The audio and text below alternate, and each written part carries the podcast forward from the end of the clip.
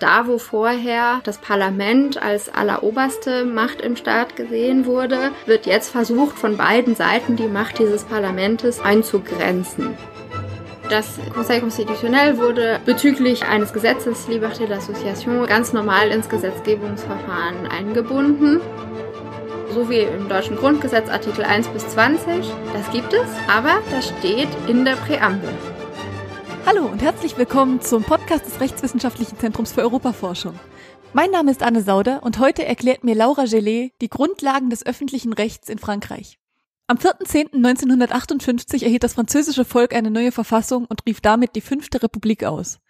In der vierten französischen Republik hatte das Parlament in zwölf Jahren 24 Regierungen gewählt, die alle wieder aufgelöst wurden. Ab 1957 gelang es aufgrund der Differenzen der verschiedenen Parteien des Parlaments, besonders in Bezug auf die Lösung des Algerien-Konflikts, nicht mehr eine Regierung zu bilden. So wurde dann der inzwischen 67 Jahre alte Charles de Gaulle erneut damit beauftragt, eine Regierung zu bilden. Gemeinsam mit dem Premierminister Michel Debré erstellte de Gaulle eine neue Verfassung und gründete damit die fünfte französische Republik. Wie die neue, also die heutige französische Verfassung aufgebaut ist und wie sich das französische öffentliche Recht vom deutschen unterscheidet, erklärt uns heute die Staatsanwältin und wissenschaftliche Mitarbeiterin in Abordnung an der Universität des Saarlandes, Laura Gellet. Meine erste Frage an Laura ist, was sich eigentlich grundlegend verändert hat zwischen der vierten und der fünften Republik. Das Problem der Vierten Republik war einfach, dass sie als politisch sehr instabil galt. Du hast es ja gerade erwähnt, in zwölf Jahren gab es 24 verschiedene Regierungen. Damit ließen sich einfach keine großen Projekte langfristig voranbringen. Deswegen wurde in der fünften Republik, die eben durch den Präsidenten de Gaulle dann zunächst angeführt wurde, aber eben auch entworfen wurde, wurden vornehmlich drei Punkte verändert. Und zwar als ersten Punkt ist die Exekutive ganz doll gestärkt worden. Also eine starke Exekutive ist sozusagen das A und O der fünften Republik und eben diese stabile Regierungsform ist der zweite Punkt. Und der dritte Punkt ist die Einrichtung einer Verfassungsgerichtsbarkeit. Wie war das denn in der vierten Republik? Also warum war die Regierung so instabil?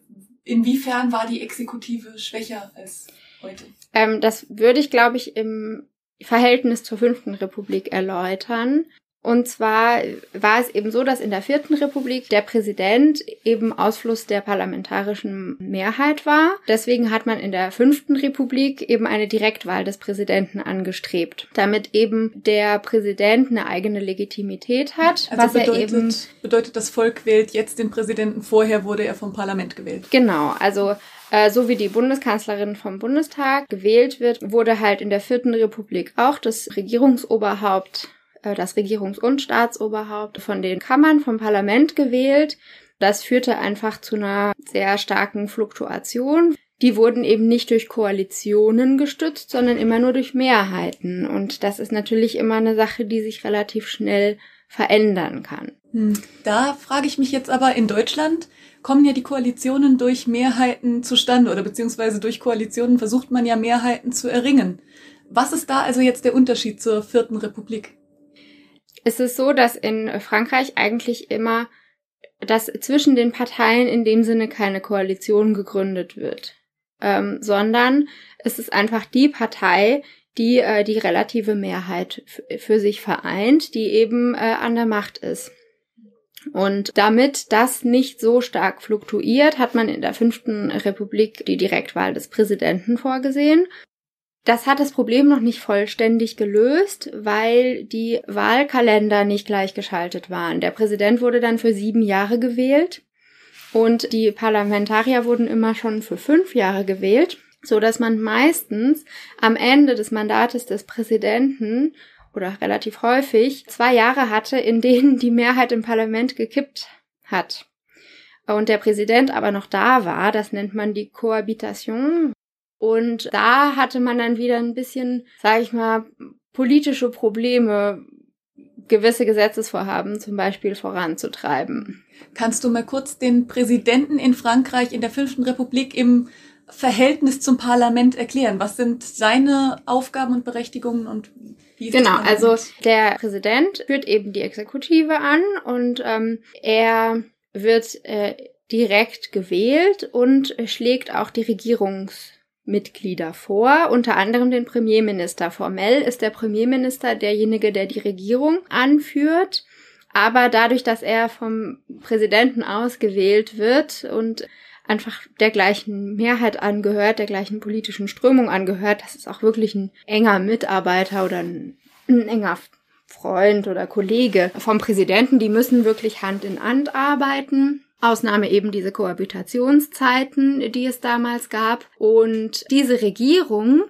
die also formell aus Premierminister und Ministern besteht, die aber ja eigentlich vollumfänglich ähm, vom Präsidenten vorgeschlagen wurden, das Parlament nickt das ab sozusagen, die bekommen äh, gemäß Artikel 20 der Verfassung alle Mittel, die Politik der Nation zu führen. In der fünften Republik hat man dieser Regierung sehr viel Macht gegeben, auch in Bezug auf das Parlament. Die Regierung kontrolliert nämlich in gewissen Punkten das Gesetzgebungsverfahren. Und zwar kann der Premierminister Gesetzesvorschläge einreichen, diese Projet de loi, von denen wir letztes Mal auch schon gesprochen hatten. Und die Regierung kann auch die Hälfte der Tagesordnung festlegen. Also die Hälfte der Zeit, die das Parlament tagt, tagt das Parlament über Themen, die die Regierung vorgegeben hat. Die Regierung kann auch im laufenden Gesetzesverfahren äh, Änderungen vorschlagen. Das können natürlich auch Abgeordnete tun, aber halt die Regierung auch.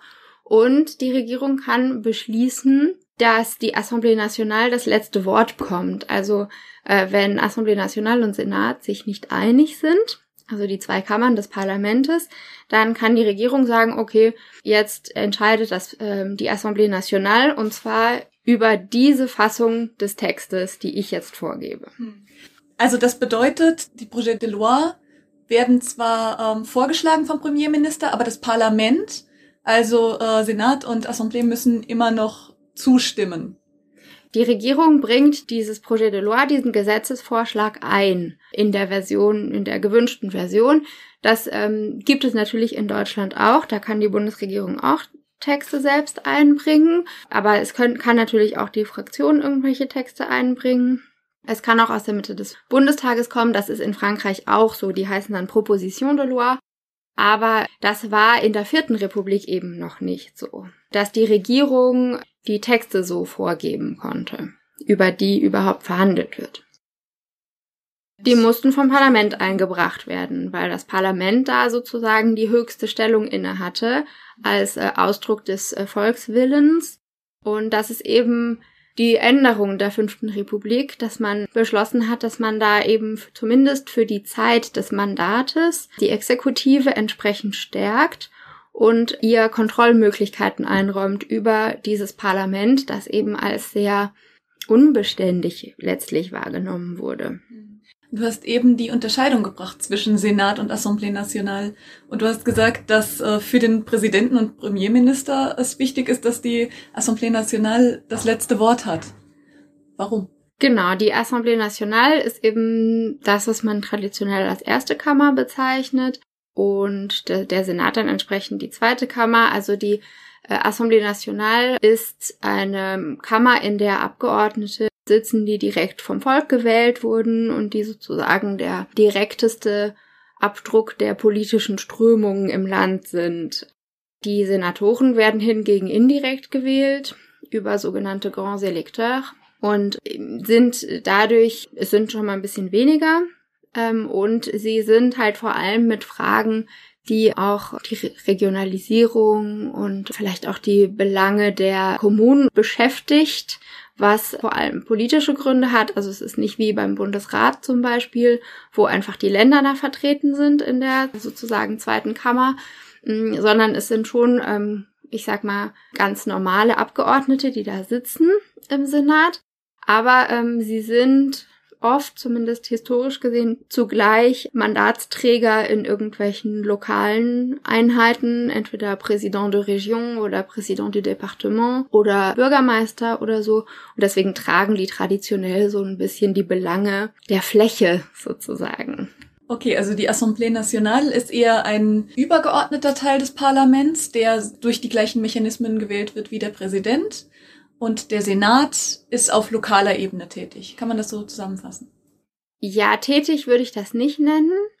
Es ist ähnlich wie zum Beispiel in den USA oder in Großbritannien, wo die zweite Kammer einfach immer so einen, wo man hofft, dass die so ein bisschen so einen Bremsstein mitbringen, ja, dass die so ein bisschen für Beständigkeit stehen und, und und sehr staatstragend sind und deswegen sozusagen die Abgeordneten der Assemblée Nationale, die halt mitten in der aktuellen politischen Strömung schwimmen, äh, unter Umständen mal so ein bisschen ausbremsen können. Aber du sagst, die Assemblée Nationale, das sind sowieso mehr Sitze, als der Senat hat. Genau. Und wenn die Assemblée Nationale das letzte Wort hat und den Vorschlag des Gesetzes formulieren kann, und der Senat nur noch darüber mit abstimmen kann, gewinnt dann die Assemblée Nationale nicht automatisch?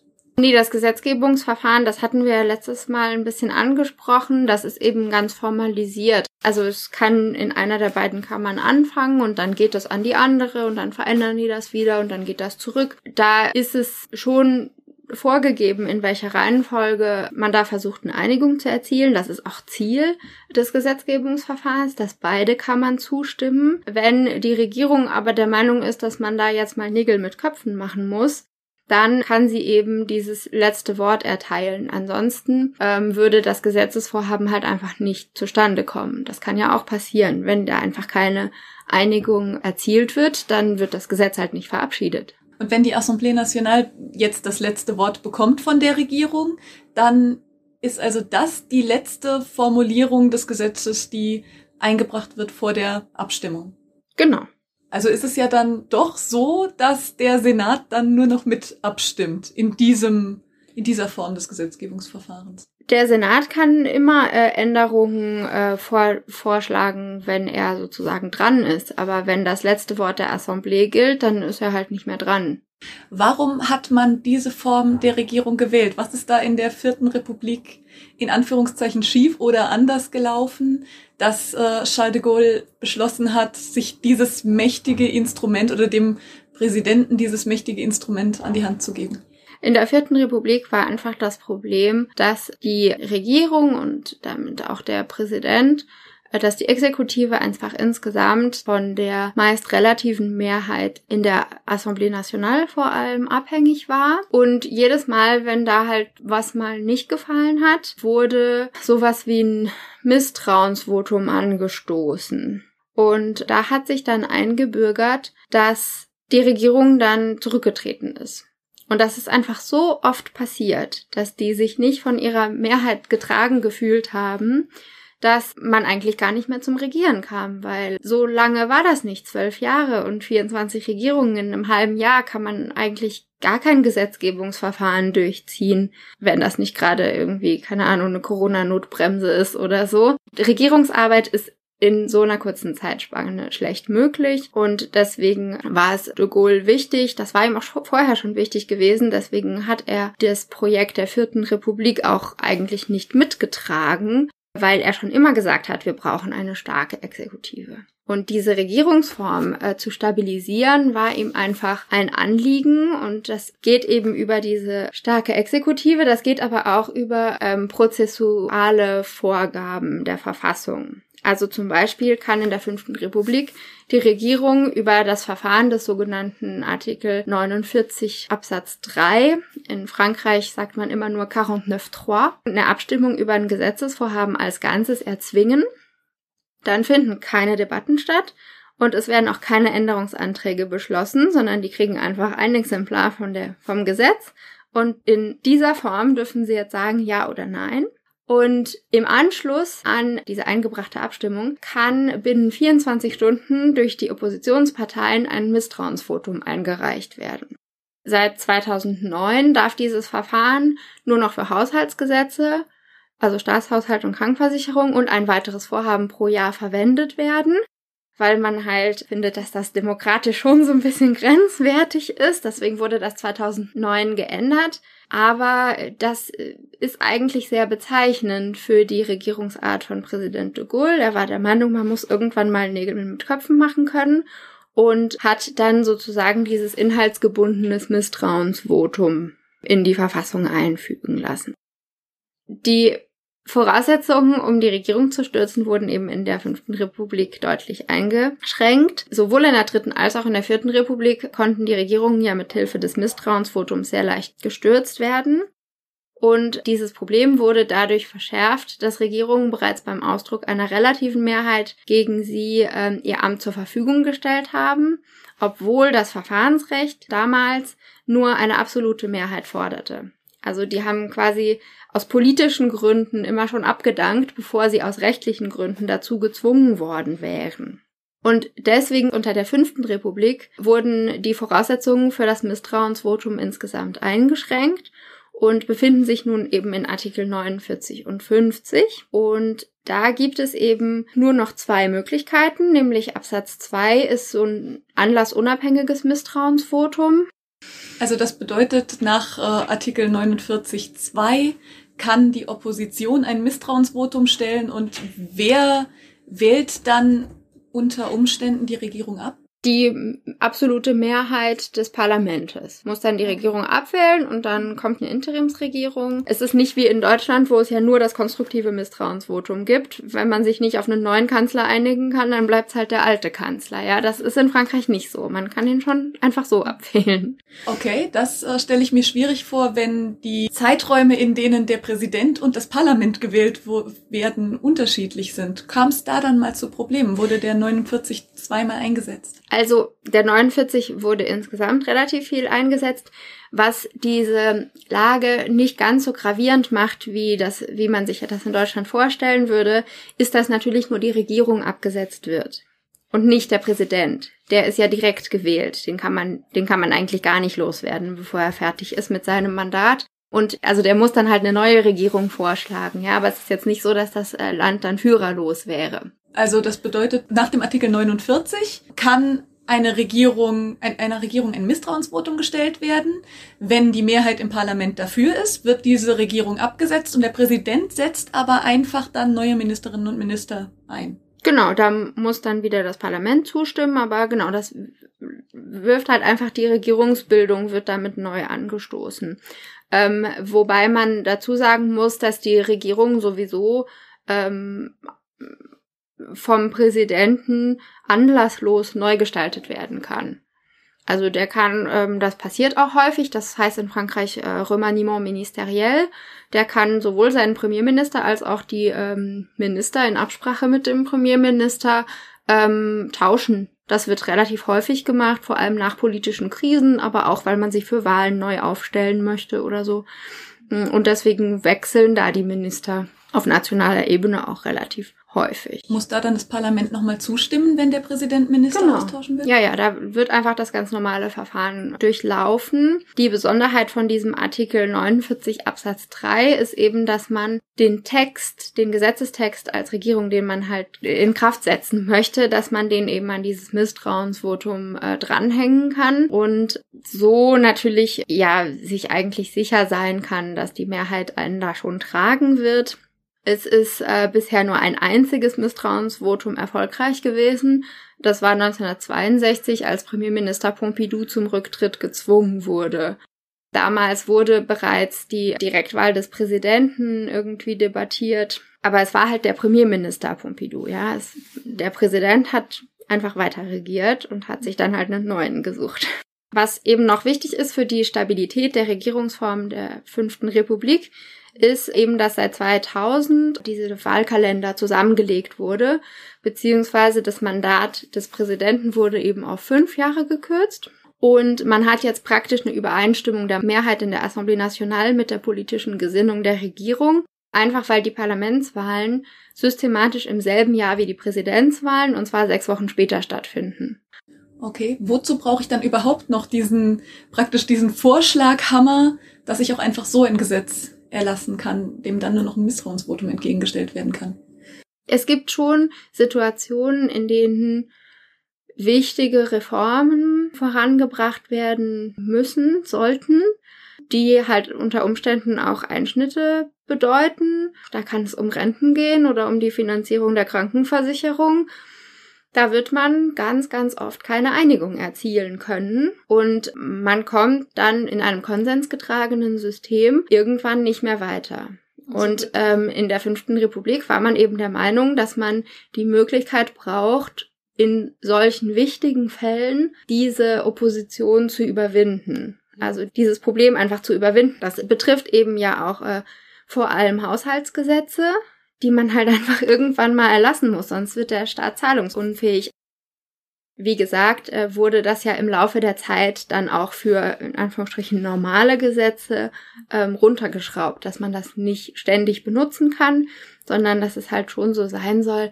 Angenommen, die EU würde jetzt eben nochmal drastischere Einsparungen finanzieller Art fordern und da auch strukturelle Reformen, wie es zum Beispiel von Griechenland gefordert wurde vor einigen Jahren. Das wäre zum Beispiel so ein Anlass, wo man wahrscheinlich 49.3 bemühen würde, weil man halt nicht aus der EU aussteigen möchte und äh, irgendwie diese, diese Reformen voranbringen muss. Okay, also damit haben wir dann jetzt das juristische Grundgerüst der Exekutive. Was ja noch erneuert wurde in der Fünften Republik, ist die Judikative.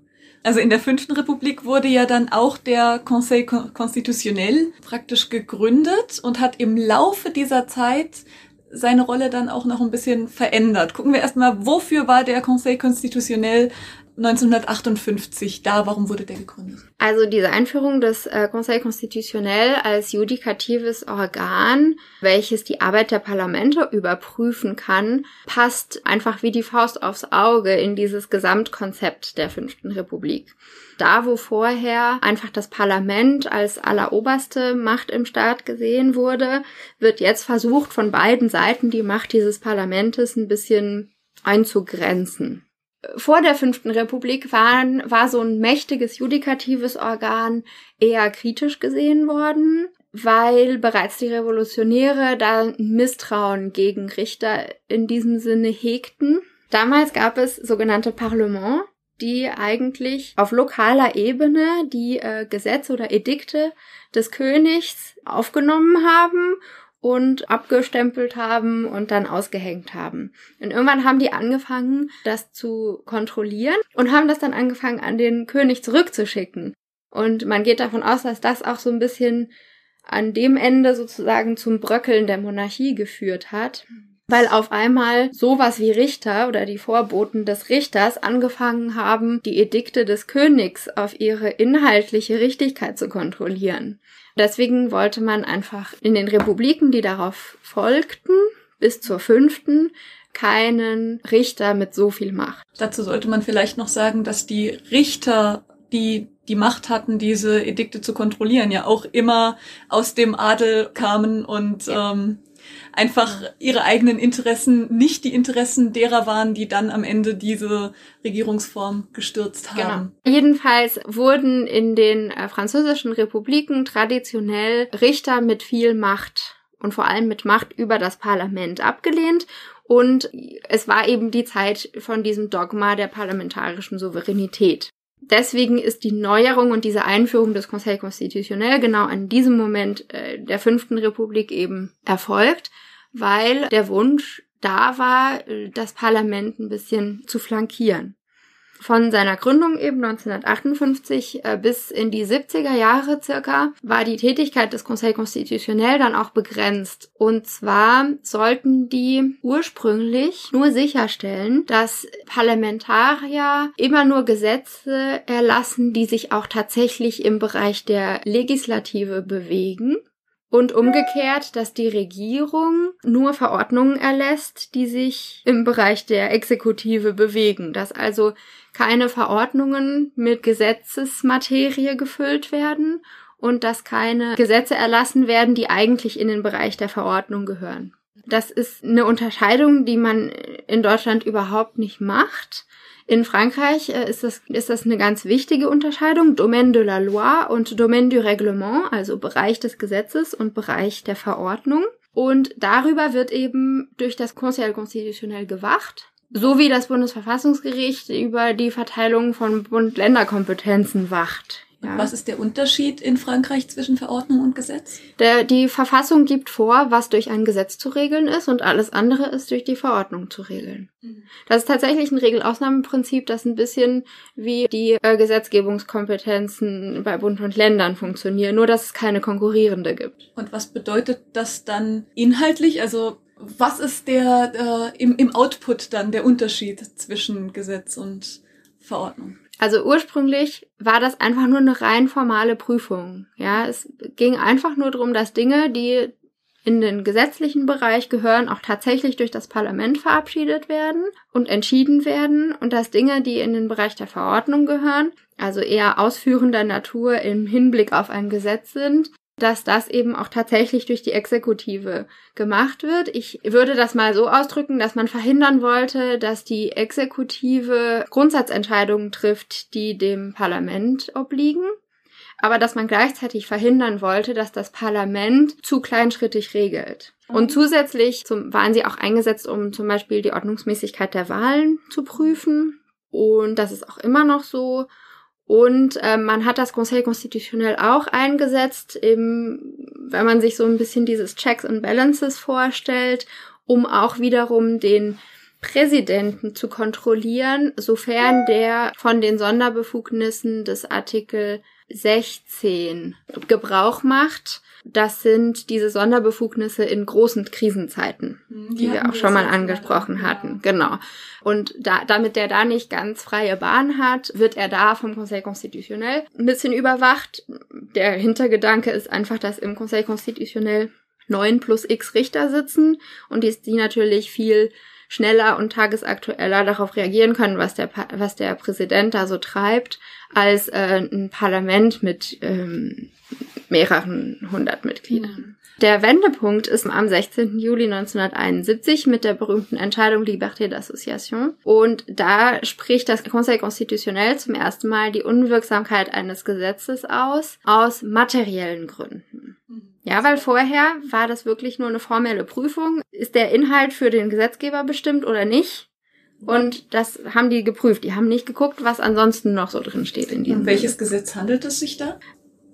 Diese Entscheidung von 71 ist aus ganz vielen verschiedenen Gründen wichtig, aber ähm, wichtig für die Entwicklung der Befugnisse des Conseil Constitutionnel ist eigentlich nur, dass ab diesem Jahr das Conseil Constitutionnel inhaltliche Prüfungen vornimmt. Genau, das Conseil Constitutionnel hat dann selber beschlossen, dass es inhaltlich prüfen kann, ohne dass es vorher in seiner... Genau, das wurde eben, ähm, das Conseil Constitutionnel wurde bezüglich eines Gesetzes Liberté d'Association eben ähm, ganz normal ins Gesetzgebungsverfahren eingebunden in dem eben das Conseil Constitutionnel sich äußert über die ordnungsgemäße Verabschiedung des Gesetzes, bevor es ratifiziert und publiziert wird.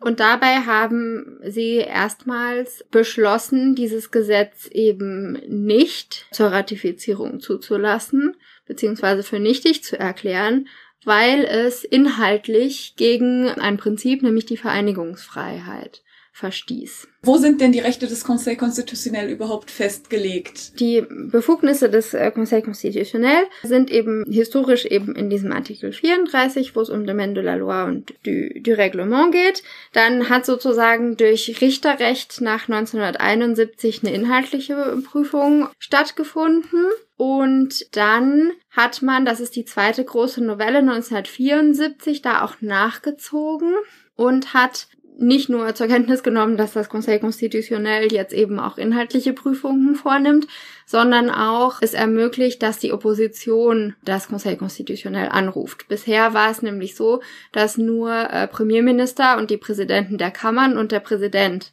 ähm, das Conseil Constitutionnel anrufen konnten.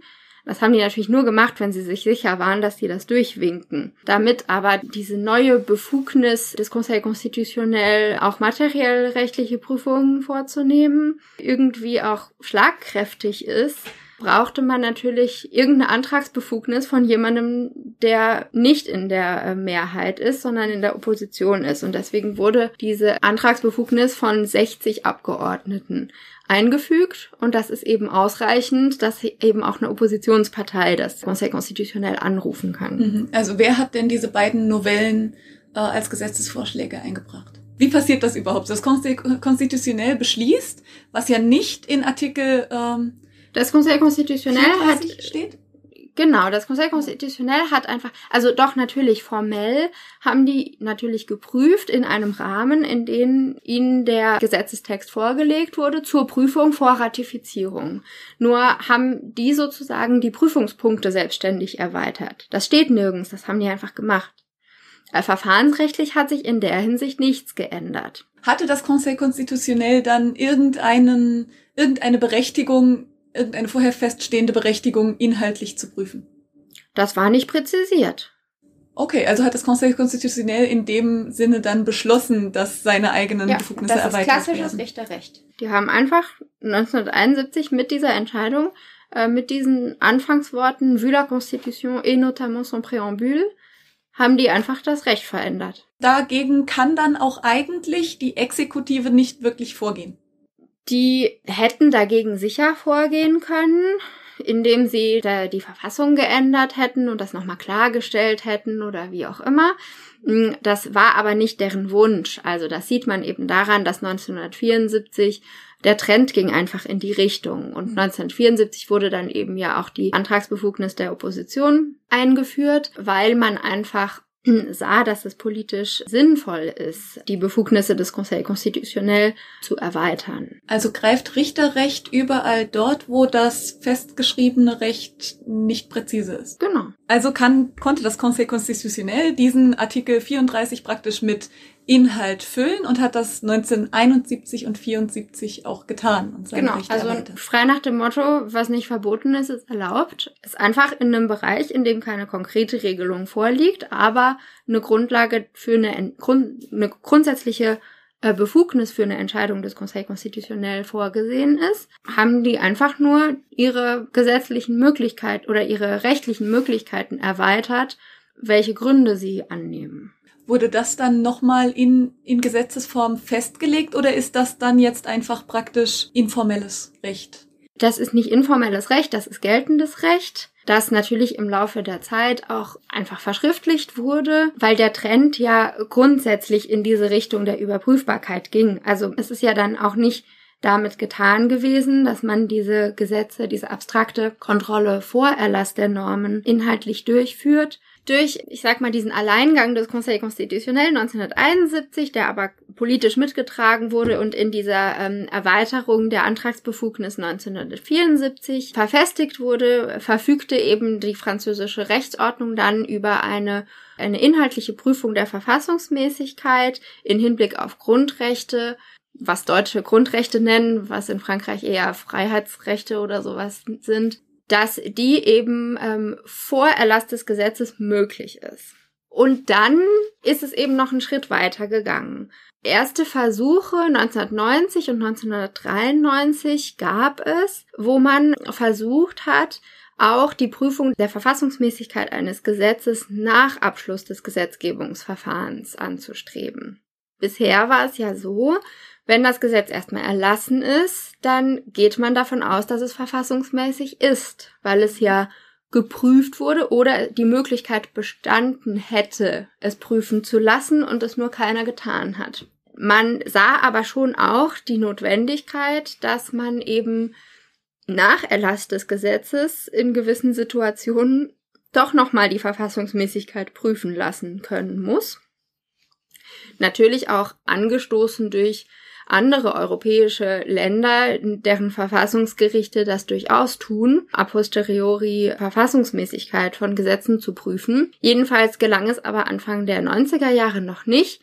Durchgedrungen ist dann ein Versuch 2008, wo schließlich der Artikel 61-1 eingefügt wurde und damit wurden drei Ziele verfolgt. Verfassungswidrige Vorschriften aus der Rechtsordnung zu entfernen, man hat also dieses Credo aufgegeben, dass alle Gesetze, die erlassen sind, per se korrekt sind, sondern man hat zugestanden, dass es möglich sein kann, dass es verfassungswidrige Vorschriften gibt, die in der Rechtsordnung äh, vorhanden sind und dass man die eben ausmerzen möchte, dass man auch den Bürgern ermöglichen möchte, ihre verfassungsrechtlich gesicherten Rechte durchzusetzen, man muss halt sehen, dass auch wenn die Antragsbefugnis auf 60 Abgeordnete, das heißt Oppositionspolitiker, erweitert wurde, heißt das noch lange nicht, dass der Bürger, der einzelne Bürger dafür sorgen konnte, dass die Verfassungsmäßigkeit eines Gesetzes geprüft wird. Das konnte erst 2008 eben aufgrund dieser Novelle erreicht werden. Und natürlich möchte man damit auch, das so ein bisschen so ein Puristenargument, der Vorrang der Verfassung in der inneren Normhierarchie muss gewährleistet werden. Das heißt im Umkehrschluss, dass man halt alle Normen, die unter der Verfassung von der Rangordnung her stehen, äh, die Verfassung nicht, der Verfassung nicht widersprechen dürfen. Mhm. Du hattest beim letzten Mal erklärt, dass, dass die französische Verfassung ein bisschen anders als die deutsche nicht unbedingt diese zwingende Ewigkeit hat, die das deutsche Grundgesetz hat. Grundsätzlich kann Verfassungsrecht in, in Frankreich verändert werden durch entsprechende Änderungen der Verfassung. Da haben wir ja letztes Mal ausführlich über die prozessualen Möglichkeiten gesprochen. Das gilt eben grundsätzlich erstmal für alles. Vielleicht mit ein paar Ausnahmen was so eben Grundrechte, Freiheitsrechte etc. angeht, weil die so ein bisschen so eine Hybrid-Natur haben.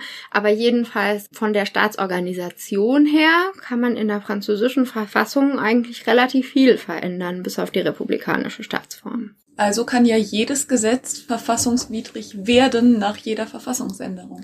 Theoretisch, genau. Das ist eben auch etwas, was man dann anerkannt hat und worum es auch teilweise ging. Also da geht es auch zum Teil darum, ob Gesetze, die noch aus der Zeit von Vichy während des Zweiten Weltkrieges stammen oder sogar noch davor, weil zum Beispiel diese Entscheidung von 1971, da ging es ja um ein Gesetz von 1901. Aber dazu später. Vielleicht um zusammenfassend festzustellen, was das Conseil Constitutionnel macht. Es nimmt zum einen beratende Aufgaben wahr, wenn außerordentliche Befugnisse des Präsidenten ausgeübt werden oder in Bezug auf Wahlen, und rechtsprechende Aufgaben, die interessieren uns hier. Man unterscheidet bei den rechtsprechenden Aufgaben den Bereich der Wahlen und Volksabstimmungen, die überprüft werden, ob das alles ordnungsgemäß funktioniert. Da ähm, wird eher auf das Verfahren geachtet und nicht auf den Inhalt. Und dann gibt es eben die Normenkontrolle. Die abstrakte Normenkontrolle vor Erlass des Gesetzes war von Anfang an drin in der Verfassung seit 1958 und hat sich eben so entwickelt, wie wir das gerade ausgeführt haben, eben zu einer Gewährleistung der inhaltlichen Kontrolle hin. Bei Loi Organique, zum Beispiel der Geschäftsordnung des Parlaments, ist diese Kontrolle zwingend und bei normalen Gesetzen setzt sie eben einen Antrag voraus.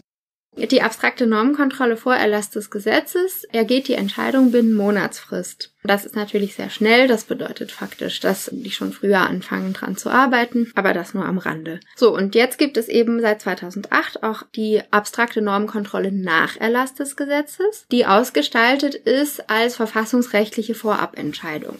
Und zwar können hier Personen, Parteien eigentlich in einem, also nicht politische Parteien, sondern rechtliche Parteien, die sich in einem laufenden Gerichtsverfahren, sei es verwaltungsrechtlicher oder zivilrechtlicher Art befinden, vorbringen, dass hier Verfassungsrecht missachtet wird das Gericht, vor dem Sie gerade stehen, leitet diese Frage dann an die Cour de Cassation oder das Conseil d'État weiter. Das sind die jeweiligen höchsten Gerichte der jeweiligen Gerichtsordnung. Also die Cour de Cassation ist vergleichbar mit dem deutschen BGH und das Conseil d'État ist vergleichbar mit dem deutschen Bundesverwaltungsgericht. Die prüfen dann, ob hier wirklich ein zulässiges Argument vorliegt im Hinblick auf die Verfassung und würden dann diese Frage an das Conseil Constitutionnel vorlegen. Und das Conseil Constitutionnel hat dann drei Monate, um zu entscheiden. Also da sind sehr viele Filter eingebaut. Das ist nicht wie in Deutschland, wo man einfach, wo jeder Mann vor dem Bundesverfassungsgericht eine ähm, Verfassungsbeschwerde einreichen kann. Kommen wir vielleicht mal zum Aufbau dieser Gerichte. Also der Cour de Cassation und äh, Cour d'État sind ja beide juristisch besetzt. Beim Conseil Constitutionnel ist das ein bisschen was anderes. Die Richter des Conseil Constitutionnel sind ja eigentlich gar keine ausgebildeten Richter, sondern das sind Politikerinnen und Politiker. Genau. Das ist ähm, eine Entscheidung, die auch maßgeblich von äh, Präsident de Gaulle beeinflusst wurde und das war auch ganz eindeutig so gewollt, dass hier keine reinen Richter vorgesehen werden, weil man sich eben immer noch ein bisschen vor den Richtern gefürchtet hat, aus historischen Gründen. Präsident de Gaulle hat das auch ganz explizit gesagt, dass er kein Gouvernement des Juges möchte, also keine Regierung durch Richter. Und er war nämlich der Meinung, dass das damals in den USA herrschte wo tatsächlich ja die Supreme Court ab und zu doch sehr politisch bahnbrechende Entscheidungen treffen kann. De Gaulle soll in diesem Zusammenhang gesagt haben, dass für ihn das einzige höchste Gericht das Volk ist. Also er wollte einfach nicht, dass jemand anderes prüft, ob das, was die Exekutive tut oder auch die Legislative verfassungsrechtlich in Ordnung ist, sondern das macht das Volk indem es eben nach Wahlen entscheidet. Und wie genau. kommen dann die Richterinnen und Richter des Conseil Constitutionnel ins Amt? Also das Conseil Constitutionnel besteht aus neun hauptamtlichen Richtern, die werden durch den Präsidenten und die Präsidenten der Kammern, also Präsident der Assemblée Nationale und Präsident des Senates, alle drei Jahre zu je einem Drittel ernannt. Seit 2010 kann das Parlament mit einer Dreiviertelmehrheit ein Veto einlegen. Das ist einfach modernem Demokratieverständnis geschuldet, ja, dass da eben nochmal ein, ein Vetorecht des Parlaments eingefügt wurde. In Deutschland ist es ja andersrum. Da werden Verfassungsrichter mit einer Zweidrittelmehrheit durch das Parlament ernannt. Also da sieht man, dass man einfach von der anderen Ecke kommt, aber man im Ergebnis jetzt mittlerweile so ein bisschen auf der gleichen Wellenlänge angekommen ist. Genau, also das ist, äh, das ist praktisch auch eine ähm, Demokratisierung dann. Genau, also da, da findet halt eine Angleichung der demokratischen Standards ähm, statt, aus meiner Sicht. Was jetzt noch nach wie vor so ein bisschen so eine Besonderheit des französischen Systems ist, ist, dass zusätzlich zu diesen neuen hauptamtlichen Richtern ehemalige Präsidenten von Amts wegen Mitglieder sind. Fun Fact, nur die ernannten Mitglieder legen auch einen Eid ab. Also was die Präsidenten tun oder nicht tun in ethischer Hinsicht. Ich meine, natürlich haben sie ihren alten Präsidenteneid, aber sie schwören jedenfalls keinen neuen Eid auf dieses Amt als Verfassungsrichter. Tatsächlich hat aber nur René Coty, das ist einer der Präsidenten vom Anfang, dauerhaft getagt. Die anderen haben entweder ein paar Monate oder ein bisschen länger getagt, auch mal ein paar Jahre, sind dann aus gesundheitlichen Gründen ausgeschieden oder warum auch immer. Immer wieder kam es aber zum Beispiel auch vor, dass Richter ähm, vorübergehend oder dauerhaft das Amt niedergelegt haben, weil sie selbst Gegenstand von juristischen oder strafrechtlichen Verfahren geworden also waren. Du meinst, du meinst mit Richtern die ehemaligen Präsidenten? Genau, genau. Also das ehemalige Präsidenten, die dann halt ähm, auf einmal ein Untersuchungsverfahren am Hals hatten, dann äh, für die Zeit niedergelegt haben. Ist ja gerade wieder tagesaktuell praktisch, dass äh, Nicolas Sarkozy jetzt. Ähm genau, wobei Nicolas Sarkozy eigentlich sowieso nur wenige Monate wirklich getagt hat dort und seitdem eigentlich da auch ruht. Ähm, ich weiß nicht genau, wie das formell geregelt ist, aber der hat, glaube ich, kein Jahr oder vielleicht keine zwei, jedenfalls keine zwei Jahre dort tatsächlich auch getagt. Das Ding ist halt auch, wenn man Richter in der Conseil Constitutionnel ist, selbst wenn man keinen Eid abgelegt hat, obliegt man halt schon auch einem gewissen, einer gewissen Zurückhaltungspflicht, ja, und einer Neutralitätspflicht.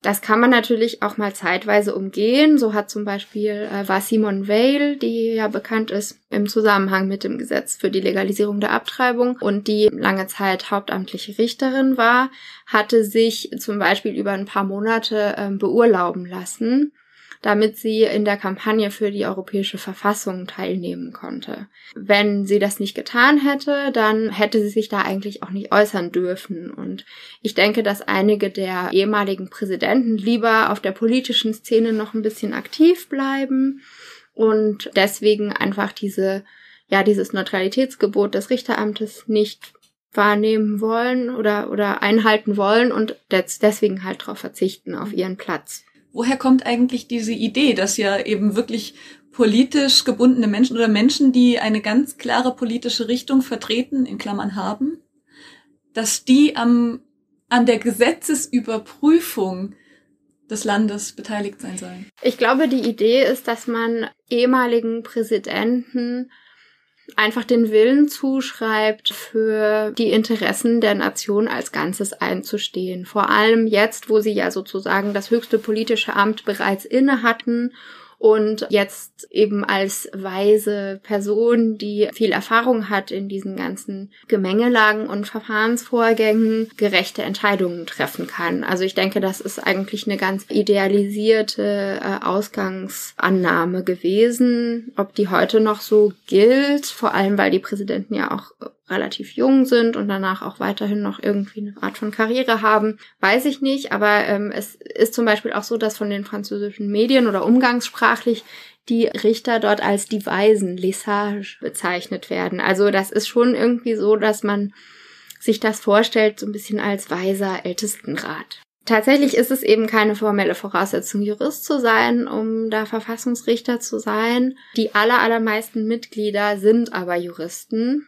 Sie haben zumindest einen Teil ihrer universitären Ausbildung im juristischen Bereich verbracht. Nichtsdestotrotz sind das keine Berufsrichter.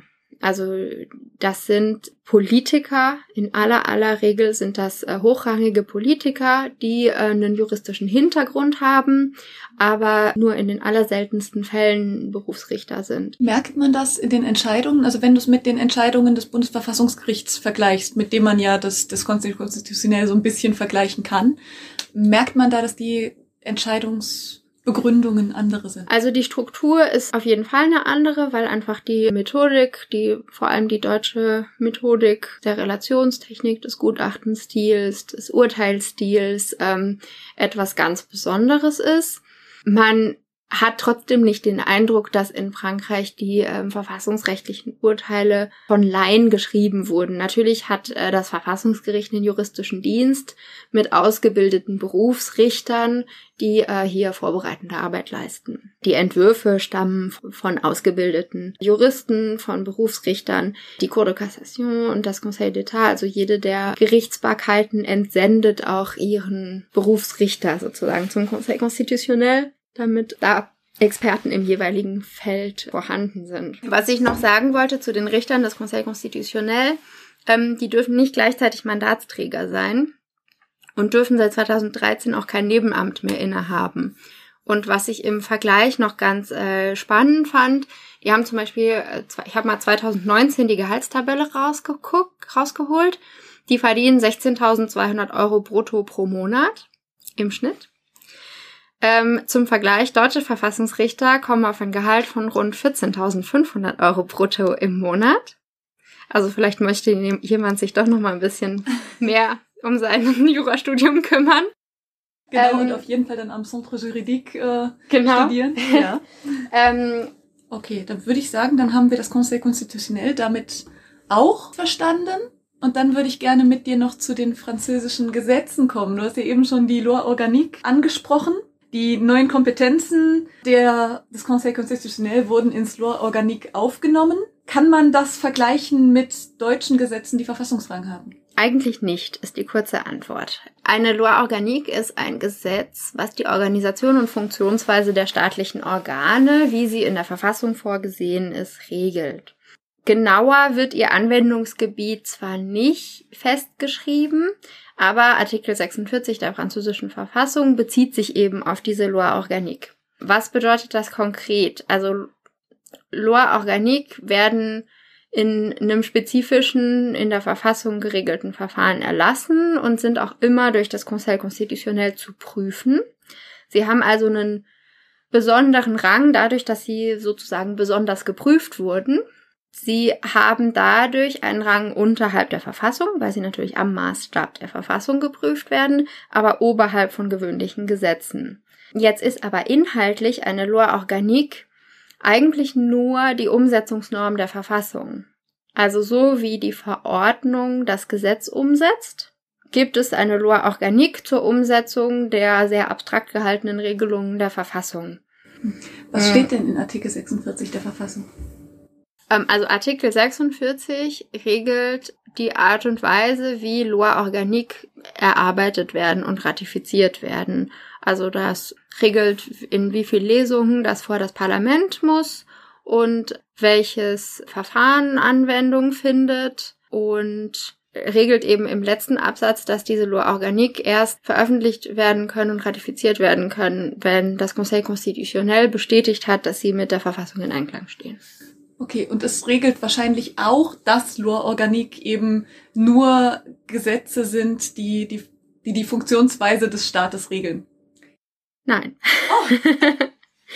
Das muss man sich äh, sozusagen aus den Fingern saugen. Es gibt keine Definition der Loi Organique in der französischen Verfassung. Das ergibt sich aus dem Gesamtkontext. Und vielleicht auch ein bisschen aus dem Wort. Genau, und auch ein bisschen aus dem Wort, aber es ist jedenfalls nicht also deutsche Gesetze, die Verfassungsrang haben, sind ja eher Gesetze, deren Inhalt man so wichtig findet, dass man ihnen Verfassungsrang geben möchte. Sowas Vergleichbares gibt es in Frankreich schon auch, aber das sind nicht die Loi Organique. Also, die Verfassung besagt dann nur, dass es Loi Organique gibt und wie die zustande kommen, aber nicht, was das für Gesetze am Ende sind. Dann gibt es äh, einen zweiten Block sozusagen. Du hast eben schon gesagt, die Loi Organique sind nicht die Gesetze, die Verfassungsrang haben. Es gibt aber ja daneben noch den Block de Constitutionnalité. Hat der Verfassungsrang?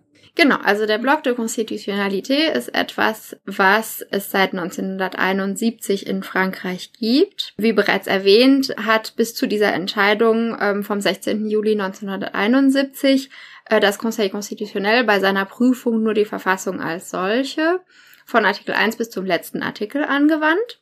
Und da sind einfach keine Prinzipien enthalten, die irgendwie den Bürger unmittelbar betreffen würden, sondern die französische Verfassung, mm, also die Artikel der französischen Verfassung sind Staatsorganisationsrecht.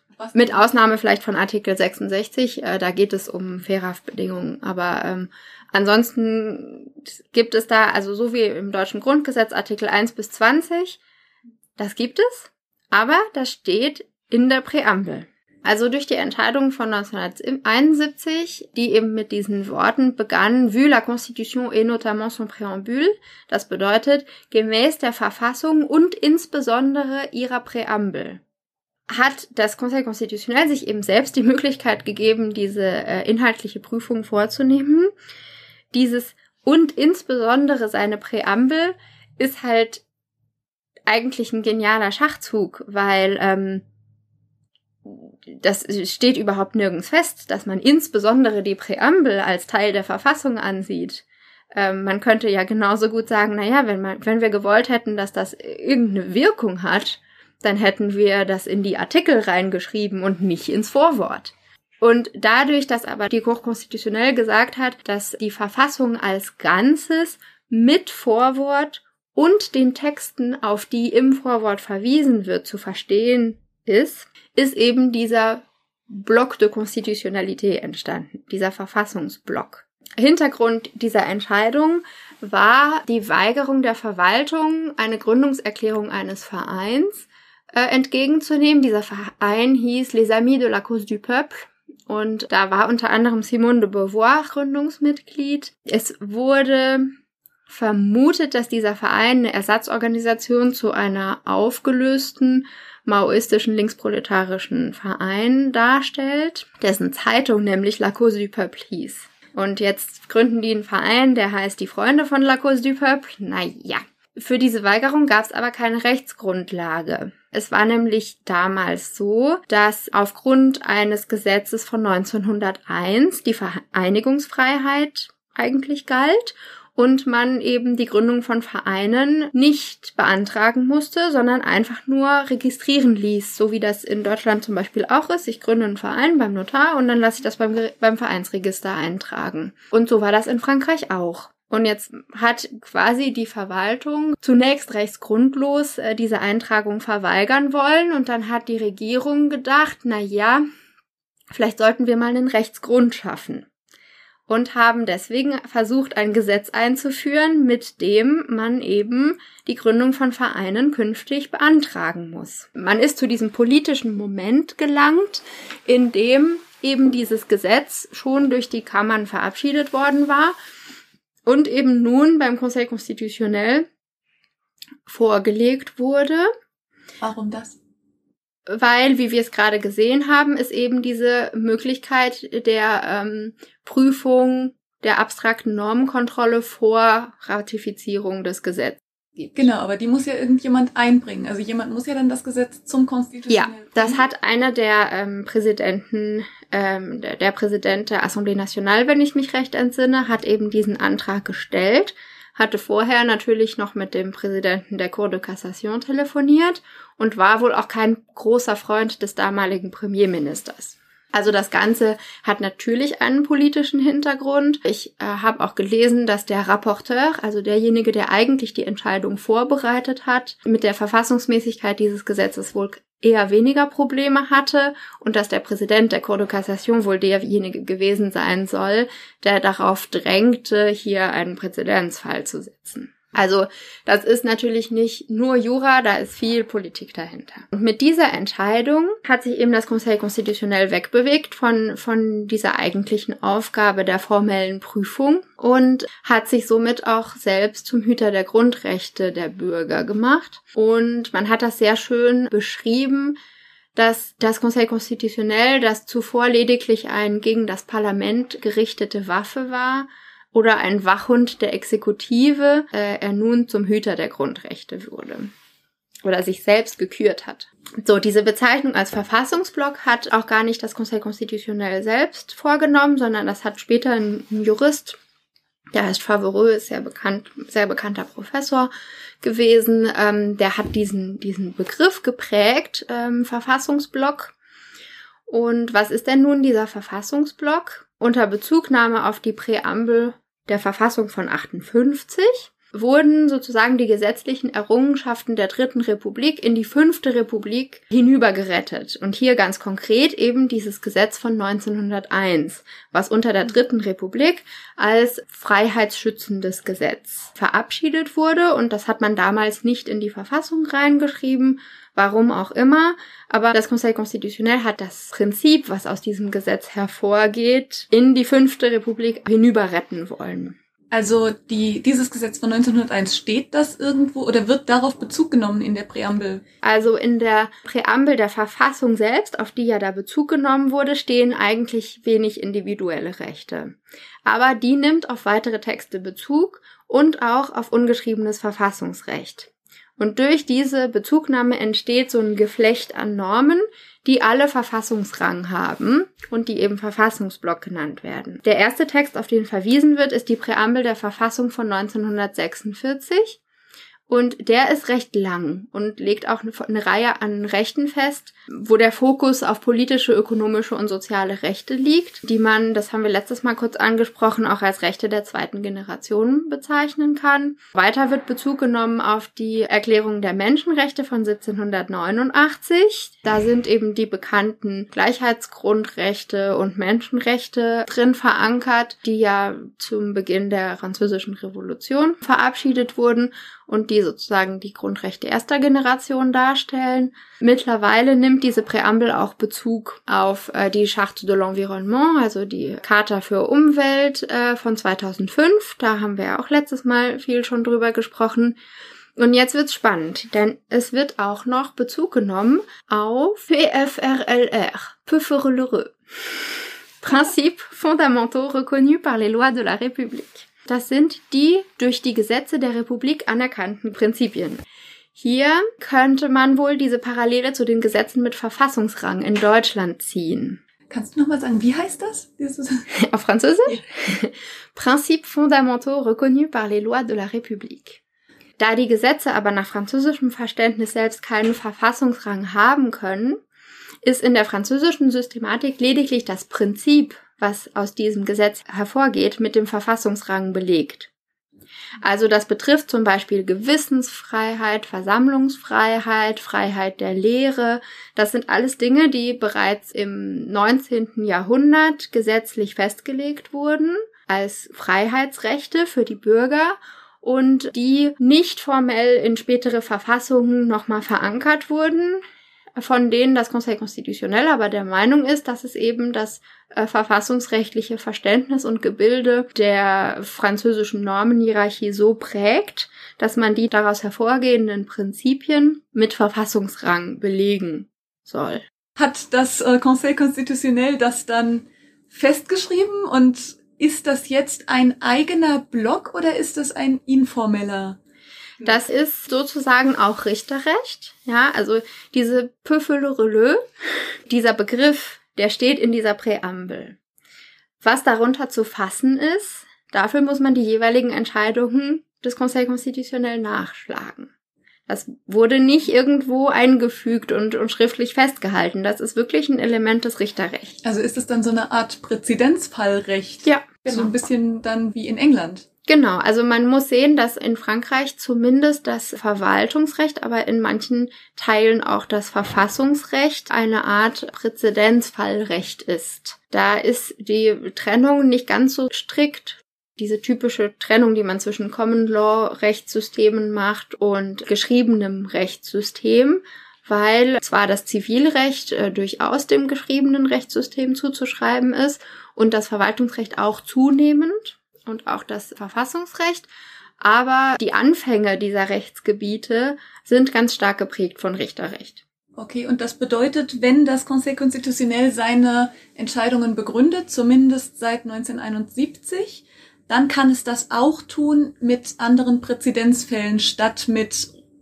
Recht, das eben in der Verfassung festliegt. Genau, also ähm, die können verschiedene Prinzipien und haben auch verschiedene Prinzipien, die nicht verschriftlicht wurden in einem der Präambel oder auch in der Charta für Umwelt, aber sonst irgendwo stehen. Es gibt natürlich gewisse Voraussetzungen. Ja, das äh, Gesetz darf nicht während der Nazi-Herrschaft erlassen worden sein. Das Gesetz muss eine gewisse Beständigkeit haben. Es darf nicht seitdem revidiert worden sein. Es gibt natürlich Voraussetzungen, unter denen man davon ausgehen kann, dass es sich hier um ein Prinzip mit Verfassungsrang handelt. Aber grundsätzlich ist es halt schon so, dass das Conseil Constitutionnel die einfach irgendwo ausgräbt. Das heißt, auch der Block der Konstitutionalität, der entwickelt sich eigentlich ständig weiter. Der ist wandelbar. Es gibt nämlich auch noch eine weitere ähm, Kategorie. Das sind die Principes à valeur constitutionnelle, also Prinzipien mit Verfassungsrang. Vielleicht in Deutschland ein bisschen vergleichbar mit Staatszielen oder sowas. Jetzt kein... wird's dann natürlich verwirrend. Also die Prinzipien mit Verfassungsrang in Frankreich wären in Deutschland was anderes. Naja, die stehen auch in der Verfassung, ne? Das sind Staatsziele, daraus kann man keine konkreten Rechte ableiten, aber sie orientieren die Entscheidungen des Gesetzgebers. Und ähnlich ist es mit der Wirkung von diesen Prinzip à valeur constitutionnelle, mit diesen Prinzipien mit Verfassungsrang. Die hat auch viel das Conseil d'État herausgearbeitet, also die Verwaltungsgerichtsbarkeit. Da geht es um solche Prinzipien wie Beständigkeit des Staates, Menschenwürde als abstraktes Gebilde, Vertragsfreiheit, Unternehmensfreiheit, Schutz der Privatsphäre, Prinzip der Brüderlichkeit, also so Dinge, die irgendwie im Dunstkreis einer modernen Demokratie als grundlegend gelten, die aber nicht unbedingt irgendwo verschriftlicht wurden. Und diese Staatsziele, die werden doch immer von der amtierenden Regierung festgelegt. In Deutschland, in Frankreich aber nicht. Also der Unterschied zwischen Prinzipien mit Verfassungsrang und Prinzipien aus republikanischen Gesetzen sind einfach, dass man bei diesen durch, durch die Gesetze der Republik anerkannten Prinzipien, bei den Peuple hat man eben eine Textgrundlage, auch wenn die selbst keinen Verfassungsrang hat. Bei den Prinzipien mit Verfassungsrang, bei den Prinzip aber doch konstitutionell, hat man auch keinen Text, sondern das ist einfach so ein Konsens. Ja, in, das Motto der Französischen Republik ist Freiheit, Gleichheit, Brüderlichkeit. Nirgendwo steht dieses Brüderlichkeit in, in einem Artikel der Verfassung oder sowas. Aber es wird als Prinzip mit Verfassungsrang durch das Conseil Constitutionnel herausgearbeitet. Das ist, das klingt für deutsche Juristen wie schwarze Magie. Also ähm, das kann man sich gar nicht vorstellen. So nee, also das, das bedeutet, das Conseil Constitutionnel kann auch ohne rechtliche Grundlage aufgrund von angenommenem gesellschaftlichem Konsens richten. Haben die das schon mal gemacht in letzter Zeit? Die machen das ständig. Die haben auch seit neuestem eine neue Kategorie, das sind Verfassungsziele. Schutz der öffentlichen Ordnung, Achtung der Freiheiten anderer, Erhalt des Pluralismus der soziokulturellen Strömungen, das Conseil Constitutionnel ist da sehr frei in seinen Entscheidungen.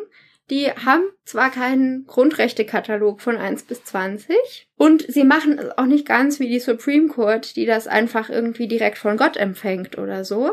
Aber sie sind so ein bisschen dazwischen. Sie nehmen Prinzipien, von denen sie ausgehen, dass und, auch in einem gewissen Umfang belegen können, dass das gesellschaftlicher Konsens in der französischen Gesellschaft ist und messen daran die Gesetze. Dieses Prinzip Spiegelt sich das auch wieder in der normalen Rechtsprechung in Anführungszeichen? Natürlich, das wird dann, darauf wird dann auch Bezug genommen. Das heißt also Juristinnen und Juristen, die ausgebildet werden, auch im französischen Recht, die lernen auch nach gesellschaftlichen Strömungen zu richten und mit denen zu argumentieren. So weit geht's dann doch nicht. Also sie lernen mit den Argumenten der höchstrichterlichen Rechtsprechung zu argumentieren.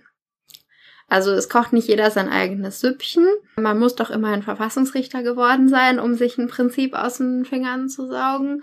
Aber ja, in den Vorlesungen im französischen Recht lernt man eine Reihe an Entscheidungen mit Datum und das entsprechende Prinzip, was aus dieser Entscheidung hervorging. Und mit diesem Prinzip kann man dann aber auch als Richterin oder Richter auf lokaler Ebene beispielsweise. Darauf beruft man sich dann, genau. Man beruft sich dann auf das äh, Prinzip der Gleichheit, wie in der Gerichtsentscheidung so und so ähm, in dem und dem Jahr äh, festgestellt.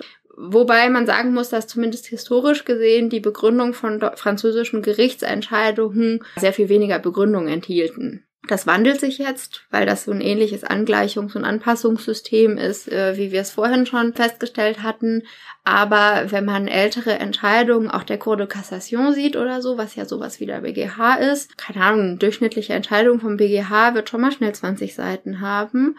Und Entscheidungen von der Cour de Cassation, auch in, in wirklich ganz wichtigen Fällen, haben manchmal keine Seite. Das ist reiner Urteilsstil. Da ist eigentlich außer dem Tenor und dem Sachverhalt nicht viel drin. Da war lange nicht das Bewusstsein dafür da, dass man da jetzt auch tatsächlich eine Begründung hinschreiben muss für dieses Urteil, sondern äh, man ging wahrscheinlich irgendwie davon aus, dass wenn die sich da im Geheimen beraten haben, die Richter, dass die Entscheidung, die sie getroffen haben, schon der Billigkeit entsprechen wird. Und inzwischen auch aufgrund der immer größeren Verflechtung innerhalb der Europäischen Union ja haben die französischen Richterinnen und Richter jetzt auch angefangen, mehr zu begründen. Genau. Ganz maßgeblich, weil natürlich äh, sie beeinflusst werden durch die europäische Gerichtsbarkeit, aber auch einfach, weil der Trend der Zeit in diese Richtung geht. Man verlangt nun für gewisse äh, juristische Entscheidungen auch eine nachvollziehbare Begründung, was für einen Rechtsstaat sicherlich eine gute Entwicklung ist. Worüber sich aber wahrscheinlich äh, alle Studierenden furchtbar ärgern werden. Die müssen das ja auch lesen. Ja, wobei man muss halt nun einfach nur noch lesen. Das, äh, was früher ne, oder was auch immer noch zum Teil so ist, aber ähm, eigentlich immer unnötiger wird. Man löst im französischen Rechtsstudium eigentlich kaum Fälle, sondern man, man schreibt entweder Dissertationen oder Dissertation also nach einem bestimmten strengen formalen Schema vorgegebene Überlegungen zu einem Thema. Oder man macht Commentaire d'arrêt, also kommentiert Entscheidungen und ähm, je kürzer die ist, desto mehr muss man natürlich wissen, um diese Entscheidung auch in ihren Kontext bringen zu können und äh, juristisch auch zu argumentieren. Also das war schon eine nicht ganz einfache Übung, die, wie gesagt, mehr und mehr an Aktualität verliert, weil eben die Entscheidungen auch immer ausführlicher werden. Und mittlerweile ist es manchmal wirklich nur noch richtiges Abschreiben. Also jetzt steht der Kommentar in der Entscheidung. Genau, jetzt steht der Kommentar schon in der Entscheidung. Zumindest die Informationen, die man dafür braucht. Das war Laura Gelet über die Grundlagen des öffentlichen Rechts in Frankreich. Für Lob und Kritik schreiben Sie uns gerne eine E-Mail an rze.uni-saarland.de. Weitere spannende Podcast-Folgen finden Sie unter ius-saar.eu. Ich verabschiede mich an dieser Stelle von Ihnen und wünsche Ihnen noch eine schöne Restwoche.